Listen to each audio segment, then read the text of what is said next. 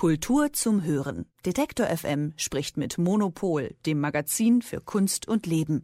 Jede Woche bei Detektor FM. Im vergangenen Jahr auktionierte Christie's Andy Warhols Gemälde Shot Sage Blue Marilyn für satte 195 Millionen US-Dollar. Damit ist es das zweiteuerste jemals verkaufte Gemälde. Für das traditionsreiche Auktionshaus Christie's war das ein sicherlich erfolgreicher Verkauf und vielleicht auch ein sehr erfolgreiches Jahr gewesen. Doch lief es dann überall so prächtig auf dem Kunstmarkt wie bei diesem Verkauf? Der Art Market Report 2023 der Art Basel zeigt auf alle Fälle die Widerstandsfähigkeit und auch das kontinuierliche Wachstum des globalen Kunstmarktes im Jahr 2022. Die Verkäufer haben teilweise sogar das Level vor der Pandemie überstiegen. Wie der Report aufgebaut ist, wo es Zuwachs gab, wo doch der Umsatz noch ein bisschen nach unten ging und welche Trends sich für die kommenden Jahre abzeichnet. Diese, ja, diesmal recht wirtschaftlichen Themen bespreche ich mit Elke Buhr, der Chefredakteurin vom Monopol-Magazin. Und damit guten Morgen, Elke. Schön, dass du da bist. Guten Morgen. Bevor wir so richtig eintauchen, erstmal kurz zu dem Report an sich. Wer hat den geschrieben und warum eigentlich? Das ist ähm, eine Kunstmarktanalystin, die heißt Claire McAndrew. Die hat das früher immer für die Messe TEFAF gemacht und jetzt macht sie es für die Art Basel äh, im Auftrag der Art Basel und ähm, der ähm, großen Schweizer Bank UBS. Und äh, ja, warum machen die das natürlich, um Aufmerksamkeit zu äh, erreichen? Also das ist, äh, ähm, man muss auch denken, okay, das ist von der Art Basel und von der UBS gesponsert. Das heißt, das muss auch ein bisschen gute Laune machen. Das heißt jetzt nicht, dass äh, die Zahlen nicht stimmen, aber ähm, es ist eigentlich relativ kompliziert, sowas zu machen für den Kunstmarkt, weil ähm, der größte Teil des Kunstmarktes ja nicht öffentlich ist. Also das heißt eigentlich, äh, die, die, Auktionsergebnisse, die weiß man immer, aber was natürlich die Händler ähm, so verkaufen, das, äh, da kann man halt nur, man kann halt äh, dann in die, ähm, also sozusagen in die Bücher gucken. In manchen Ländern wird das ja veröffentlicht, aber ähm, vieles ist, glaube ich, auch nicht so bekannt. Also das ist auch ein bisschen Schätzung, Umfrage und so weiter. Trotzdem verlassen sich eigentlich alle immer auf diesen Report von Claire McAndrew, weil es keinen besseren gibt und weil es zumindest ein Gradmesser gibt, wie hat sich das verändert zum Vorjahr und das äh, ist ja auf jeden Fall dann relevant. Mhm. Die Pandemie, die hat ja 2020 begonnen und hat natürlich auch den Kunstmarkt betroffen. Sind davon jetzt in diesem Report für das vergangene Jahr noch, noch Spuren sichtbar oder hat sich da der globale Markt in allen Sparten komplett wieder erholt? Also der globale Markt hat sich offensichtlich erholt. Ähm, die, die, haben drei Prozent plus insgesamt. Sie sind auch vor dem Level von 2019, also vor präpandemisch. Insgesamt hat der äh, Markt 67,8 Milliarden umgesetzt. Ähm, er ist offenbar extrem äh, widerstandsfähig. Ähm, ich weiß auch nicht, wie man das so bewerten soll, aber es ist irgendwie alle anderen leiden unter Inflation, äh, sonstigen Problemen. Aber ähm, in dem Segment, dem Kunstmarkt und vor allen Dingen im Top Segment gibt es keine Probleme. Die Reichen werden immer reicher und deswegen können sie auch die Warhols kaufen.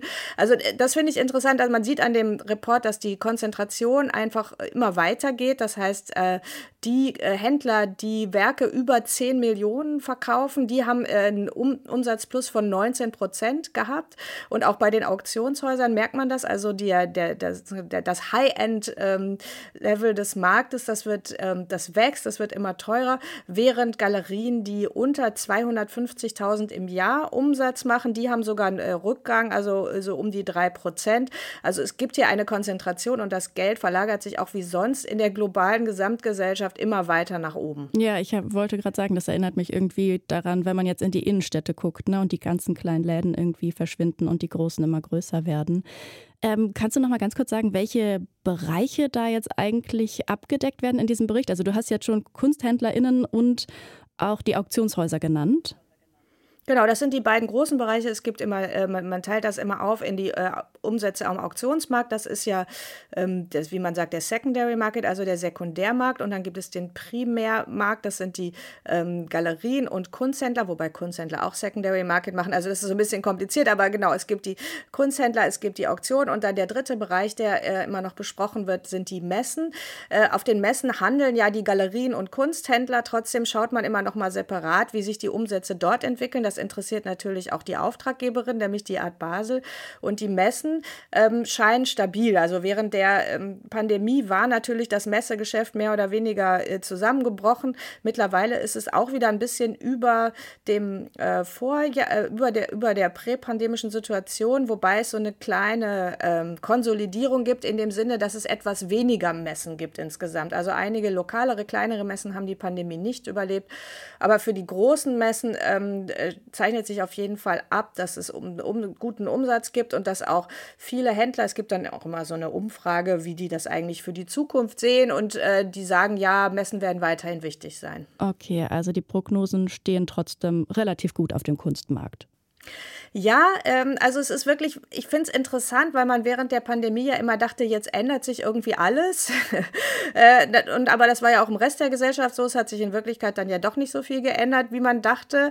Und ähm, das mit der Konzentration auf wenige Galerien und, auch, und auf die teuren Werke, das ist natürlich etwas, äh, wo glaube ich man auch, ähm, wenn das geht, politisch gegensteuern sollte, indem man halt immer wirklich die kleineren Galerien unterstützt, weil das sind ja eigentlich die, die auch das interessante Programm machen. Also es ist ja immer ein bisschen schade, wenn, wenn sowas sich so äh, konzentriert auf, auf die, äh, ja nur auf die Top-Player. Und ähm, interessant finde ich eben auch, dass äh, also Deutschland als Kunstmarkt ist ja im Vergleich ziemlich irrelevant. Also äh, in Europa der größte, äh, der größte Umschlagplatz ist Frankreich mit sieben Prozent des Gesamtumsatzes. Das ist ja auch schon mal nicht viel. Ähm, und was die, also die Amerikaner sind immer auf Platz eins. Dann kommen in diesem Jahr die Briten auf Platz zwei mit ähm, 17 oder 18 Prozent. Danach China und dann Frankreich. Und äh, sowas wie Deutschland ist halt bei zwei Prozent oder so. Und das liegt halt ähm, an der Umsatzsteuer. Also die, äh, die Franzosen haben halt deutlich niedrigere Umsatzsteuer auf Kunst, auf dem auf Kunst, äh, während die in Deutschland halt, äh, es ist der volle, zahlt man den vollen Umsatzsteuersatz und das ist natürlich, also das ist einer der Gründe da, dafür, warum der deutsche Kunstmarkt so deutlich zurückbleibt hinter anderen Ländern. Mhm. Damit es nicht zu wirtschaftlich bleibt, hier zum Ende nochmal, hast du ein paar Tipps für Ausstellungen etc. fürs Wochenende oder die kommenden Wochen für uns? Aber auf jeden Fall, ich war gestern bei einer sehr schönen Eröffnung und zwar überraschenderweise im Pergamon-Museum in Berlin. Mhm. Das wird im Oktober schließen wegen einer umfassenden Sanierung, die offensichtlich wirklich kompliziert ist, denn es soll bis 2037 dauern, bis das wow. wieder komplett geöffnet wird, wo Leute schon kommentierten, dann bin ich tot. Ja. Also jedenfalls, jedenfalls dauert es sehr, sehr lange, bis dieses fantastische Pergamon-Museum wieder zu sehen sein wird. Und äh, als um das noch noch einmal zu feiern, hat der britische Künstler Liam Gillick dort ähm, Eingriffe vorgenommen. Das heißt, er hat äh, ähm, äh, einzelne, einzelne von diesen tollen, fantastischen Götterstatuen beleuchtet. Die haben dann teilweise so leuchtende Augen oder er hat dann mit, äh, mit, mit Sound gearbeitet, hat Filme projiziert. Das heißt, dass er praktisch da diese, ähm, diese Götterwelt zum Leben erweckt, noch einmal. Wir können sie noch ein, ein letztes Mal so sehen, bevor sie dann verschwindet. Also dann auf jeden Fall hin da, weil das ist auf jeden Fall eine, eine Ausstellung, etwas zu sehen, was es in den nächsten 14 Jahren definitiv nicht zu sehen gibt. Danke dir, Elke, für dein ganzes Wissen und für diesen Tipp und dir noch einen schönen Tag. Danke dir. Kultur zum Hören. Detektor FM spricht mit Monopol, dem Magazin für Kunst und Leben. Jede Woche bei Detektor FM.